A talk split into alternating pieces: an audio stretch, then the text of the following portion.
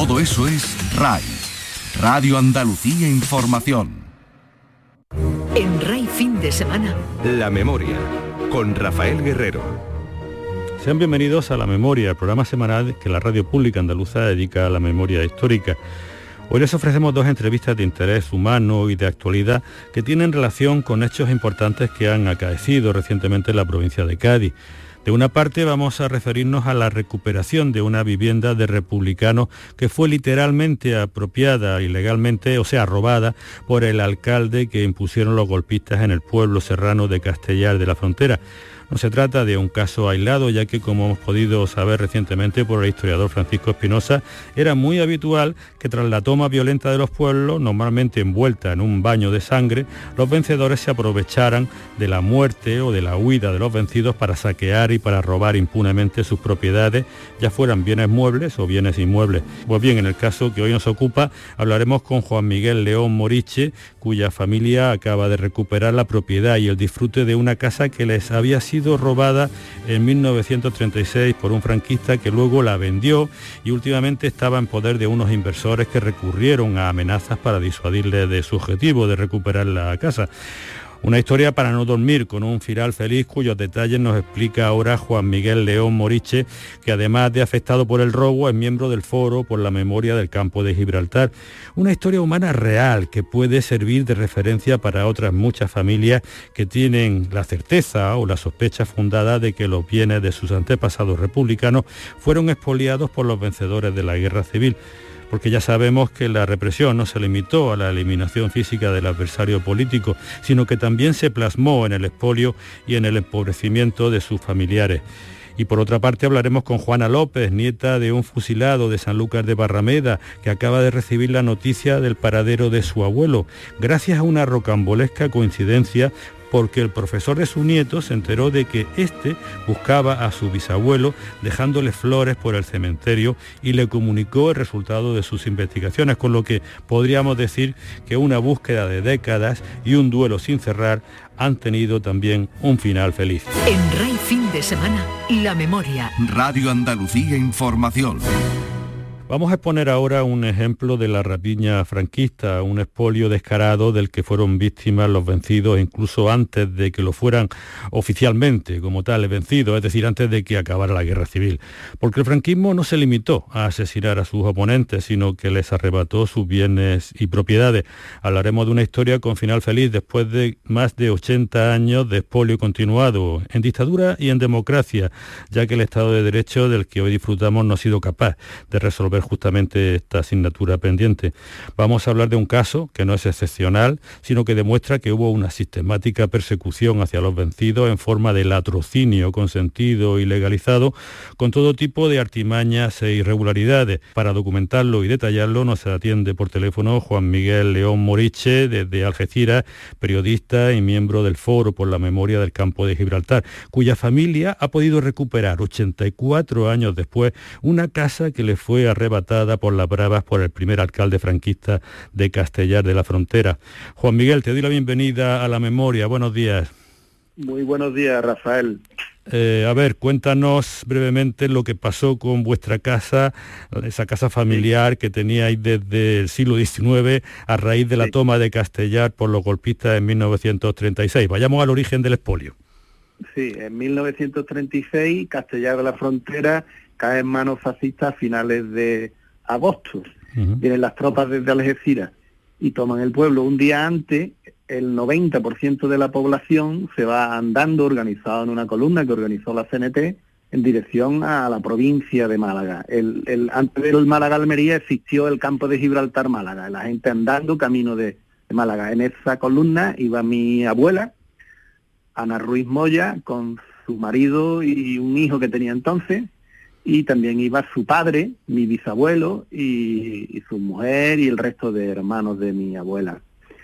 Eh, cuando en febrero cae Málaga, mi bisabuelo, que era quien vivía en la casa de Castellar, que ha sido objeto, que fue objeto de rapiña, eh, mi bisabuelo continúa hacia Valencia, pero mi abuela con su marido, como tantas otras familias, y si nosotros no hemos hecho nada, ¿para qué nos tenemos que ir? Vámonos otra vez para el pueblo. Vuelven al pueblo son afortunados porque no les pasa nada. En un pueblo de 1.500 habitantes eh, caen fusilados en febrero, finales y principios de marzo 24 vecinos. ¿Qué ocurre con mi abuela? Pues mi abuela llega a la casa que no ella no vivía en, el expolio, vivía en otra que la han desvalijado entera, pero ve que en la casa donde vivía su padre, Salvador Ruiz Jiménez, ahora vive el alcalde fascista que ha entrado con las tropas procedentes de Algeciras.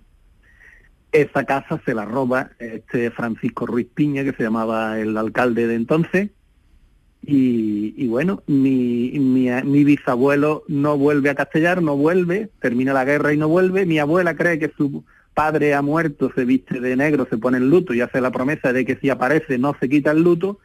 En los años 40 aparece Salvador, pero ya no en no entra en Castellar nunca más en su vida, tiene miedo y se queda en San Roque, en un pueblo vecino. Y mi abuela eh, vive toda su vida sabiendo que le han robado la casa, pero sin decir nada.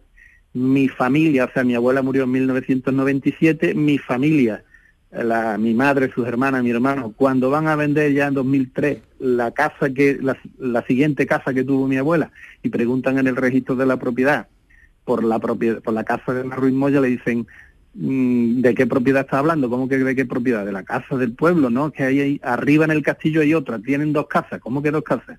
y entonces a partir de ahí empezamos la investigación y, descubrimos esta historia y, llegamos hasta eh, finales de agosto de 2020 que mi hijo y mi sobrina pues eh, recuperan la casa para la familia. Vale, vamos a ir poquito por parte. Bien es sabido que los golpistas expoliaron lo que pudieron y más. Al principio sin ley y después fabricaron una para hacerlo con las multas y las sanciones del Tribunal de Responsabilidades Políticas.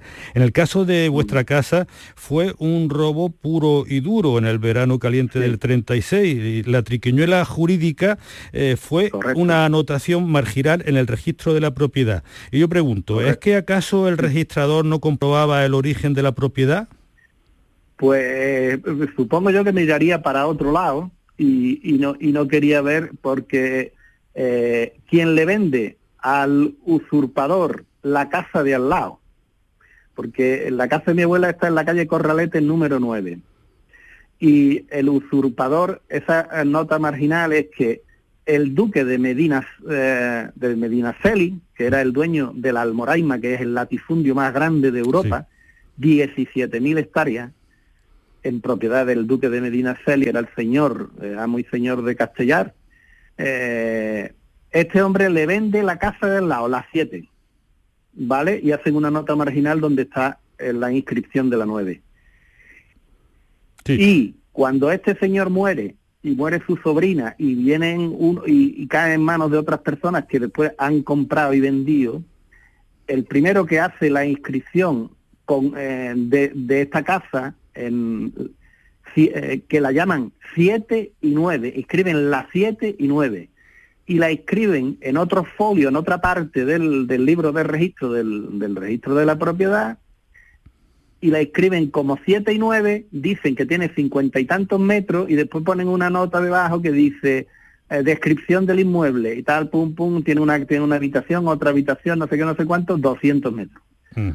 ¿Qué hicieron? Eh, eh, ¿Y qué hicieron? El, el, el señor de Meneses le vende la 7 y la escribe como 7 agregándole eh, la de los nueve. La de los nueve que, no era, que, no, era, vuestra, que era vuestra. Que, era, que esa sigue siendo, que, que, en el registro nunca se alteró la nueve. Ya, ya, ya. entonces lo que nosotros decimos, el señor de Medina Celi era, era Dios, era todopoderoso, era el señor del universo, pero no era dueño de la 9. Ya, eh, hubo, no se atrevieron. Hubo posteriormente mm, muchos dueños, es decir, que durante esa, ese expolio ya, digamos, mm, medio legalizado a través de esa triquiñuela, pues todos los que han estado allí, tanto el alcalde franquista, su, sobrina. y también luego posteriormente las personas que han ido mm, comprando la, casa y demás, bueno, pues todo el mundo está ganando dinero y haciendo caja a costa de un robo descarado, ¿no? A todo esto, la, eh, tu abuela, Ana, murió en 1997, como dijiste antes, eh, pero sin comunicar para nada a la familia que seguía siendo eh, la propietaria oficial de su casa. ¿Cómo disteis cuenta los descendientes del pastel y decidisteis pletear hasta el final para recuperar lo que era vuestro? Pues, pues porque, cuando, ya te lo he dicho, cuando, cuando mi abuela fallece, ella vivía en una casa ya en el pueblo nuevo de Castellar abajo. Hay dos pueblos en Castellar, el Castillo, que fue abandonado en los años 70, y abajo en el Llano. Cuando mi abuela muere en su casa de abajo, eh, mi, mi, madre, sus hermanas conservan la casa durante unos años, pero ya se van haciendo mayores y dice, bueno, vamos a vender la casa de mamá. Mi tía va al registro de la propiedad de San Roque, pide una nota simple y en el registro le preguntan de qué casa, ¿cómo de qué casa? Aquí hay dos. Ah, que hay dos. Y entonces ahí aparece. Entonces aparece ahí la casa de Corralete Nuevo que está en el castillo.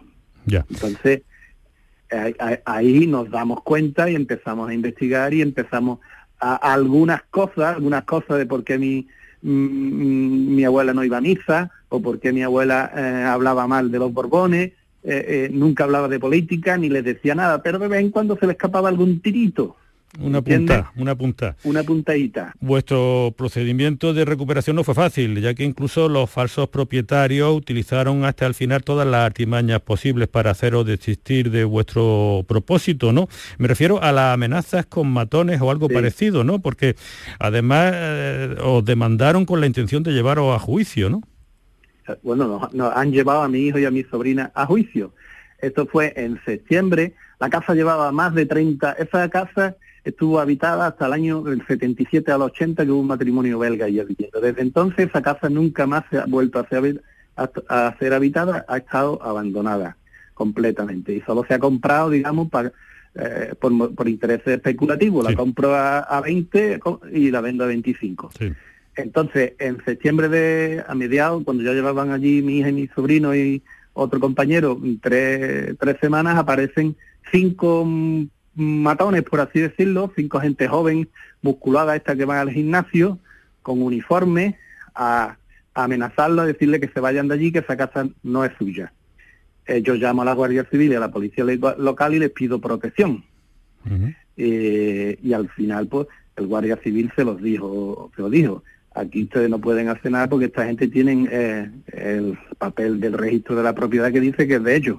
O sea que la Guardia Civil ha hecho, un cable. Lo que pasa es que este verano, con el tema de las ocupaciones, las empresas inmobiliarias, porque actualmente quienes dicen que son dueños de la casa es una mm, empresa inmobiliaria, Inmoan, que tiene sede en Madrid, mm. que tiene muchas propiedades. Entonces esta gente actuaron como si este fuera un caso de ocupación normal y este verano, mm, Securitas Direct y todas estas empresas pusieron mucha publicidad en los medios de comunicación y había una campaña en contra de las ocupaciones tremenda y feroz. No, no a favor de eliminar la pobreza y a favor de que la gente tenga el derecho a dar una vivienda, sino contra las personas que no tienen más necesidad que ocupar una casa. Juan Miguel ha sido... Y con esta perspectiva vinieron pero no lo pudieron echar, claro. Ya, eh, ha sido un proceso largo por defender vuestros derechos, lo que es vuestro, pero ante tanto sufrimiento y tanto delito de apropiación indebida en el tiempo, digo yo que lo lógico tal vez sería contraatacar. Pregunto si vais a denunciar a la inmobiliaria de Madrid que contrató a esos profesionales de la amenaza y a ellos mismos, y si no os habéis mm. planteado a la luz de la legislación vigente o pensando en la próxima ley de memoria democrática que contempla abordar el expolio franquista, reclamar lo que mm. se llama en jerga jurídica el lucro, el lucro cesante por tantas décadas de propiedad arrebatada por la cara. Bueno, nosotros lo primero pusimos una denuncia ese mismo día, un abogado amigo de mi hijo y de mi sobrina eh, eh, fueron al juzgado, pusieron una denuncia contra estas cinco personas y contra la empresa que los contrató. Y lo que yo no sé por qué los juzgados ha salido antes la, el juicio porque ellos después nos denunciaron a mi hijo y a mi sobrina por usurpación, ha salido ese juicio que al final han visto que no había que no se ha celebrado porque el juez vio que ahí no había materia penal, que no hay indicio de delito ninguno porque tenemos la propiedad y sin embargo el juicio, la denuncia que nosotros pusimos, esa no ha tenido trámite ninguno, no, ha, no ha llegado, de momento no ha llegado, no sé si algún día llegará. La denuncia eh, contra los ocupas, digamos, ¿no? Con, la que, no, la denuncia que nosotros pusimos contra la empresa, contra los Que son los ocupas, eh, Juan Miguel. Ahí va, Eh, son realmente los ocupas. Es que lleva aquello Claro. ocupado con cada desde hace ocho décadas. Y en cuanto al lucro cesante, eh, ¿qué me dice? Pues eso, eso lo he hablado yo con el abogado y me ha dicho que lo tiene que estudiar. Eh, aquí hay un el problema fundamental es indemnizar a las víctimas del franquismo, que es el nudo gordiano que nunca se afronta de verdad cuando se hace una ley de memoria histórica. Eh, igual que hubo fusilamiento, eh, crímenes de lesa humanidad, genocidio, hubo robo, robo que en el libro El botín de guerra eh, que se editó en 2015 Ujú. demuestra con documentos que en Andalucía 60.000 familias sufrieron el robo. El robo legal, porque por ejemplo hay muchos casos como el de mi abuela que no tuvo tradu- traducción. O sea, no era un bando de Queipo de Llano ni era por un, un, un proceso, un sumario en base a la ley del 39 de responsabilidades políticas y de represión. Sí, Entonces hay, hay más de 60.000 robos solo en Andalucía sí. de familias que fueron expoliadas. Eso necesita una indemnización. Y en, la, y en Castellar creo que hay una treintena de Castellar familias. hay también. 20 28 familias a las que se les robó con papeles Sí, con eh, la ley de responsabilidades que- políticas, ¿no? y con los bandos de Queipo de Llano, bandos que las comisiones provinciales Sí, de incautación Mm. eran las que hacían, eh, que, eh, robaban y después las vendían, Las propiedades. Estas propiedades, digamos, esas ventas posteriores quedan re- en el re- los registros de la propiedad Mm. y por lo tanto eh, recuperar esos bienes es imposible, pero sí es posible indemnizar. Ya. Oye, ¿qué mensaje De- lanzáis, eh, Juan Miguel, eh, Mm. a quienes tengan serias sospechas de haber sufrido en sus antecedentes familiares expolios de bienes materiales, ya sean muebles o inmuebles, sobre los que se cimentó esa antítesis del Estado de Derecho que fue la dictadura franquista, primero genocidio y luego latrocinio? Bueno, yo eh, individualmente que luchen, sobre todo si es en nuestro caso, es un robo sin papeles, o sea que ese robo no obedece a una sentencia ni a un bando de incautación, que no hay traducción en el registro de la propiedad. A los que todavía tienen en el registro los bienes a su nombre, pues que luchen y que intenten. Pero sobre todo, lo que nos hace falta a las familias de las víctimas del franquismo es unidad, es conciencia, es eh, eh, luchar juntos, es exigir, exigir, exijámoslo públicamente que se indemnice a las víctimas de la rapiña franquista. Bueno, hemos expuesto un ejemplo del latrocinio franquista, el de una casa en el bello y singular centro histórico de Castellar de la Frontera, provincia de Cádiz, que es también un ejemplo de que la perseverancia por la justa causa de la memoria histórica ha traído su fruto y se ha hecho justicia, afortunadamente, con la recuperación del inmueble y su devolución a sus legítimos propietarios, que lo fueron además desde principios del siglo XIX, menos durante la dictadura franquista y esta larga prórroga democrática que la ha mantenido todavía en pie en esa antítesis de derecho. Gracias Juan Miguel León Moriche por explicar en la radio pública tu caso y enhorabuena por haber recuperado esa casa que durante más de ocho décadas os arrebató el franquismo. Muchas gracias Rafael y la familia lo que espera es que termine esto del virus para poder celebrarlo allá arriba, todos juntos. Ojalá sea así pronto. La memoria. Con Rafael Guerrero. En RAI fin de semana. Recientemente los investigadores eh, Rafael Montaño y José María Hermoso han podido documentar el lugar de internamiento de Diego López Prats, asesinado el 9 de noviembre de 1936 por un grupo de falangistas, según describió Manuel Barbadillo en su diario. Ambos historiadores, en el curso de su investigación sobre la represión franquista en San Lucas de Barrameda, que será plasmado en un libro próximamente, encontraron en los registros del antiguo cementerio de San Lucas el dato sobre el nicho donde fue a parar López Prats. En un principio pensaron que la familia conocería dicho emplazamiento, pero nada más lejos de realidad, ya que llevaban buscándolo desde hace décadas. Como nos ha explicado José María Hermoso, historiador y profesor de secundaria, un día en clase uno de los eh, alumnos le comentó que todos los años él y su tía abuela depositaban flores en el monumento dedicado a las víctimas de la guerra civil en memoria de su bisabuelo. El profesor Hermoso, interesado, le preguntó quién era su familiar y el motivo de llevarle flores allí, a lo que el niño respondió que no sabían dónde lo enterraron y por eso las dejaban por allí. Pero la grata sorpresa surgió cuando el profesor respondió que él conocía dónde estaba su tumba. Como pueden imaginarse, este descubrimiento impactó a la familia que rápidamente se puso en contacto con los investigadores para conocer todos los datos sobre el paradero de su antepasado, al que llevaban buscando desde hacía décadas. De ese modo tan casual, cruzando los datos de los familiares que buscaban y de los investigadores que habían trabajado en los registros del cementerio, los restos de uno de los 100 fusilados por los golpistas en Sanlúcar de Barrameda han podido ser localizados por no encontrarse en la fosa común precisamente. Como dicen Hermoso y Montaño, la historia de Diego López Pras es sin duda una de las más trágicas de las acontecidas durante la Guerra Civil en Sanlúcar. Por los datos extraídos de los miles de documentos analizados, Diego López Pras, que ejercía de guardia de campo, fue detenido y encarcelado en la prisión del Castillo de Santiago el 10 de agosto de 1936. Tenía entonces 37 años, tres hijos, había perdido a su esposa meses antes y debido a que no se unió a los guardias sublevados después del golpe, pues fue arrestado.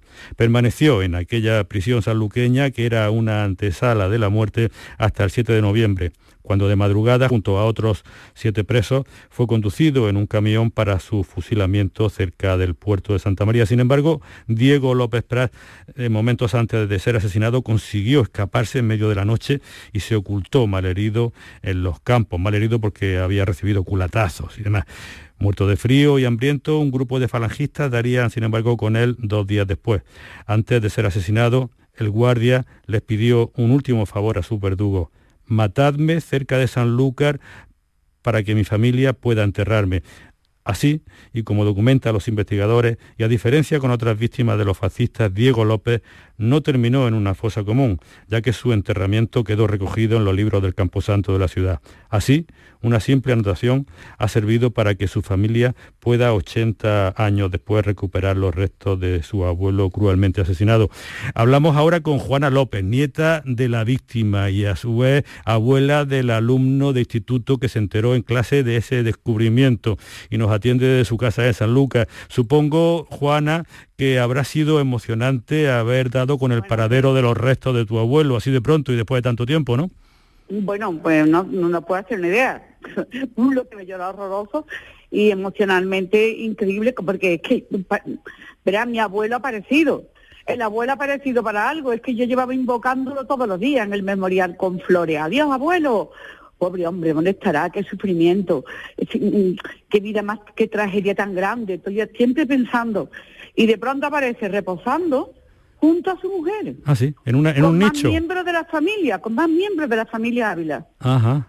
Sí, sí, en un nicho que estaba a nombre de la familia Ávila, ¿no? Que, y nadie en la familia sabía que se habían metido allí, nadie sabía que lo habían metido allí.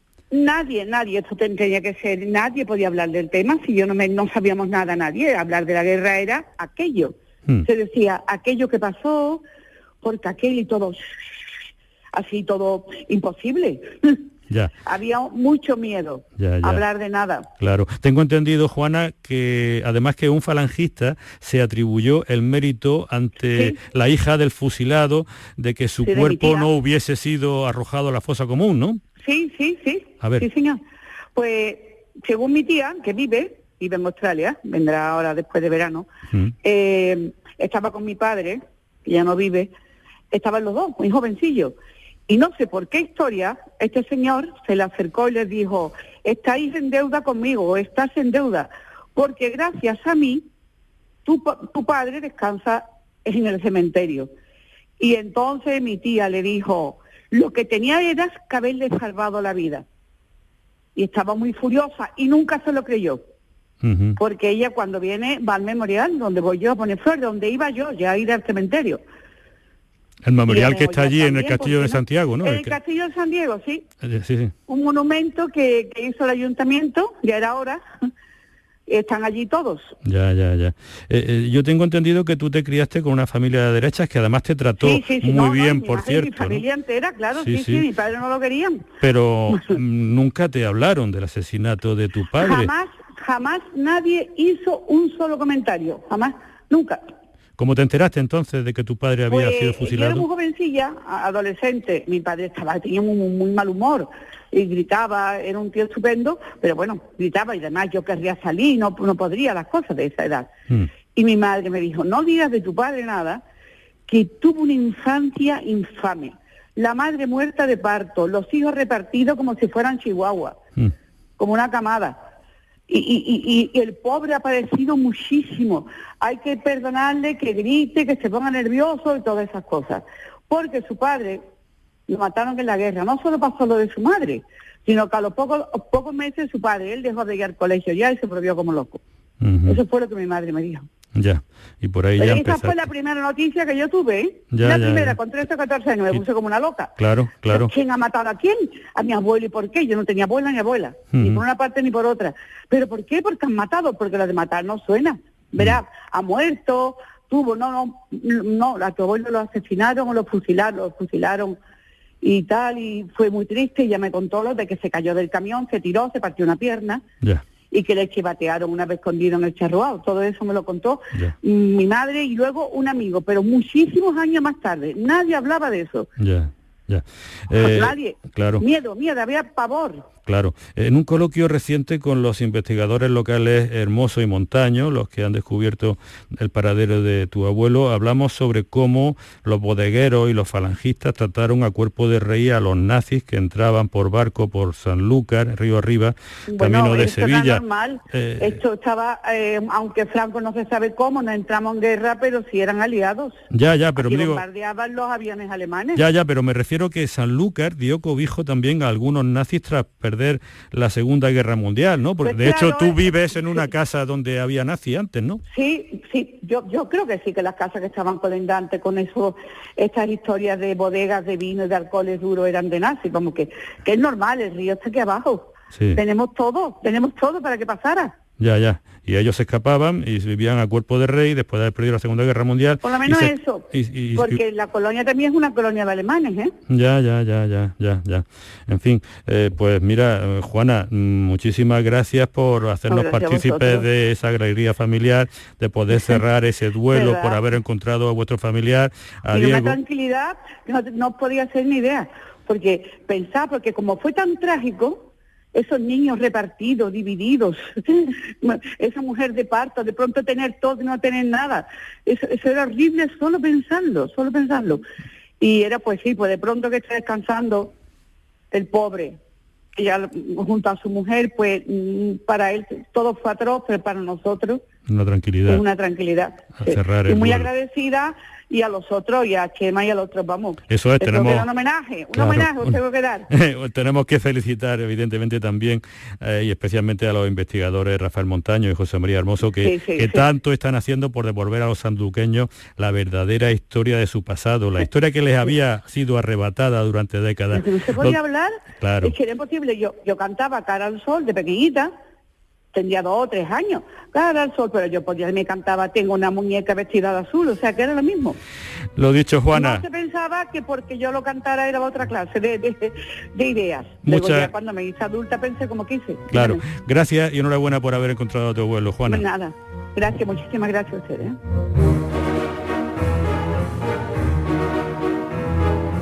Les recuerdo que la memoria está presente en Twitter con la cuenta arroba la memoria radio y en Facebook como programa La Memoria y que se pueden escuchar los programas más recientes a través de la página web de Canal Sur en el servicio de radio a la carta.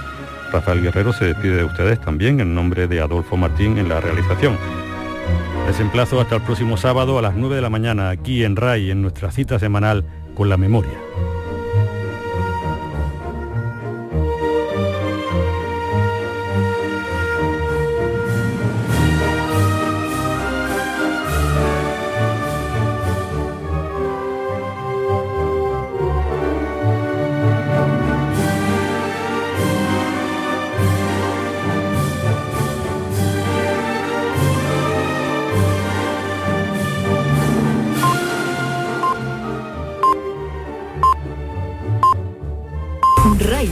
Semana con Ángel Puche.